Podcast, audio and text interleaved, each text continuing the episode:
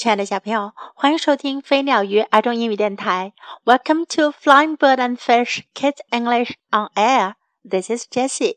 今天 Jessie 老师要为你讲的故事是 Pumpkins and Apples，南瓜和苹果。Squirrel sat in his tree. 松鼠坐在树上。He looked at all his apples. 他看着他所有那些苹果。he scowled. 他皱了皱眉。I am sick of apples," said Squirrel. 松鼠说：“我讨厌苹果。” I am sick of nuts. 我讨厌坚果。I want something new. 我想要吃点新东西。I want to eat a pumpkin. 我想要吃南瓜。Squirrel did not have a pumpkin, but he knew where to find one. 松鼠没有南瓜，可他知道到哪去找个南瓜。Squirrel lived near a farmer who had a pumpkin patch. 松鼠住的地方附近有一位农夫，他有一块南瓜田。Farmers never like squirrels in their pumpkin patches. 农夫可不喜欢松鼠到他们的南瓜田里去。 Squirrel would have to make sure the farmer did not see him. 松鼠必须得确保农夫不会看见它。Squirrel went to the farmer's garden. 松鼠来到了农夫的菜园。He sneaked behind a big pumpkin. 他躲在一个大南瓜后面。He looked around. 他四周围看。He did not see anyone. 他谁也没看见。 it was safe to take the pumpkin. 要拿走南瓜很安全。Squirrel tried lifting the pumpkin. 松鼠想要抬起南瓜。It didn't move. 可是南瓜动也不动。Then he tried pushing the pumpkin. 然后呀，他又试着去推南瓜。It still didn't move. 可南瓜还是不动。 Squirrel even tried pulling the pumpkin. 松鼠甚至试着去拉南瓜。Nothing worked. 可是没有什么办法能起效果。Squirrel could not move that pumpkin. 松鼠根本没办法移动那个南瓜。Squirrel was tired. 松鼠累了。He needed a rest. 他需要休息。He lay down and closed his eyes. 他躺了下来，闭上了眼睛。Suddenly, he heard a loud noise. 突然，他听到很大的声响。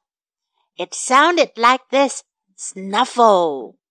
听，听起来像鼻子的呼呼声。Squirrel opened his eyes. 松鼠睁开了眼睛。Was it the farmer? 会是农夫吗 ？Squirrel peeked around the pumpkin. 松鼠从南瓜后面偷偷的看。It was not the farmer. 不是农夫。It was a big brown bear. 是一头大棕熊。Greetings, bear, said Squirrel. 松鼠说：“你好啊，熊。You look very strong. 你看上去很强壮啊。Will you help me with this pumpkin? 你能帮我搬这只南瓜吗？I do not like pumpkins," said Bear. 熊说：“我不喜欢南瓜。”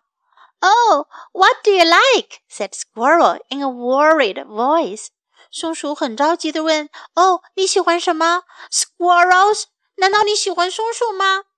Squirrels are not bad, but apples are my favorite," said Bear. 熊说。 松鼠也不坏，可是呀，我最爱吃的是苹果。Well, Squirrel said, "If you help me, I will give you lots of apples." 松鼠说：“哦，那如果你能帮我的话，我会给你很多苹果的。” Lots of apples sounded good to Bear. 对于熊来说，很多苹果听起来不错。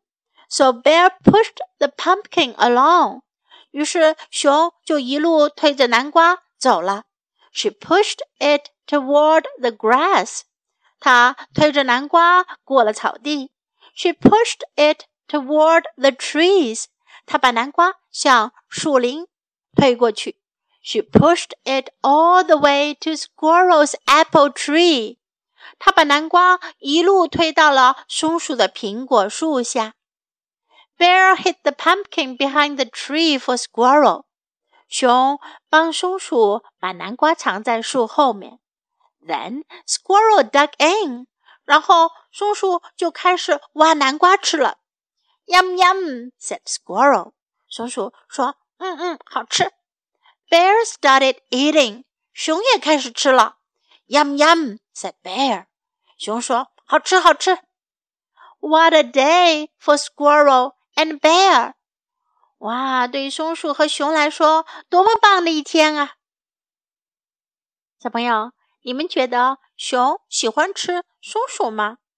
它会不会和松鼠做好朋友呢？Okay, now time to learn. I am sick of apples. 我讨厌苹果。I am sick of apples. I am sick of apples. I am sick of nuts. 我讨厌坚果。I am sick of nuts.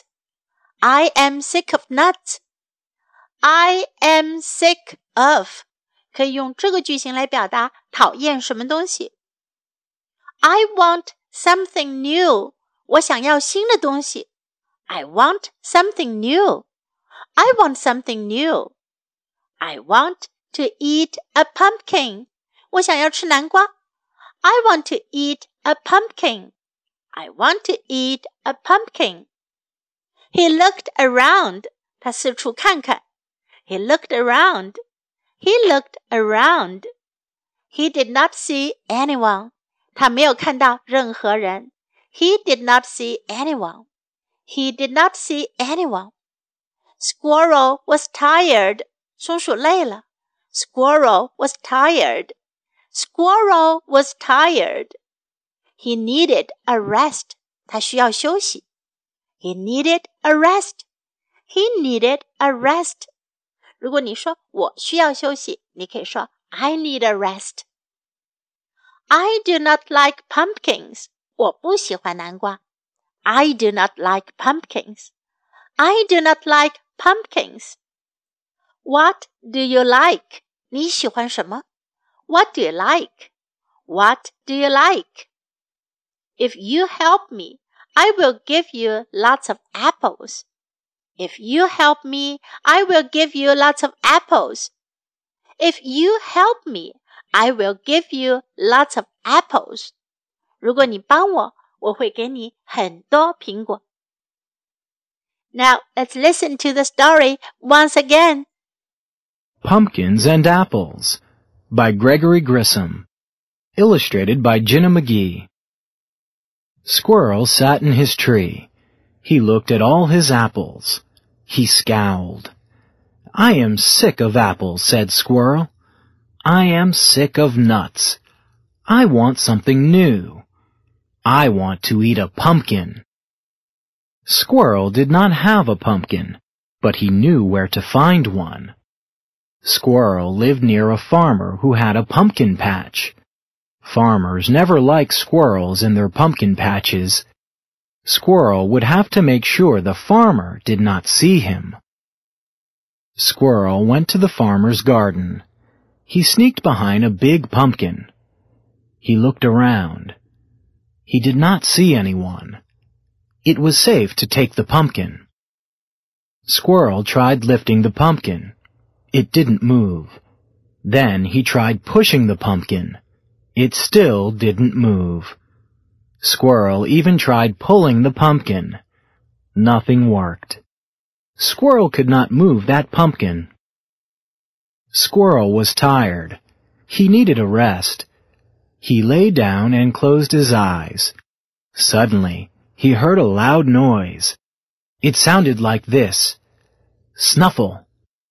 Squirrel opened his eyes. Was it the farmer? Squirrel peeked around the pumpkin. It was not the farmer. It was a big, brown bear. Greetings, bear, said Squirrel. You look very strong. Will you help me with this pumpkin? I do not like pumpkins, said Bear. Oh? What do you like? said Squirrel in a worried voice. Squirrels? Squirrels are not bad, but apples are my favorite, said Bear. Well, Squirrel said, if you help me, I will give you lots of apples. Lots of apples sounded good to Bear, so Bear pushed the pumpkin along. She pushed it toward the grass. She pushed it toward the trees. She pushed it all the way to Squirrel's apple tree. Bear hid the pumpkin behind the tree for Squirrel. Then Squirrel dug in. Yum, yum, said Squirrel. Bear started eating. Yum, yum, said Bear. What a day for Squirrel and Bear. The end of the story. Hope you enjoy it. Time to say goodbye.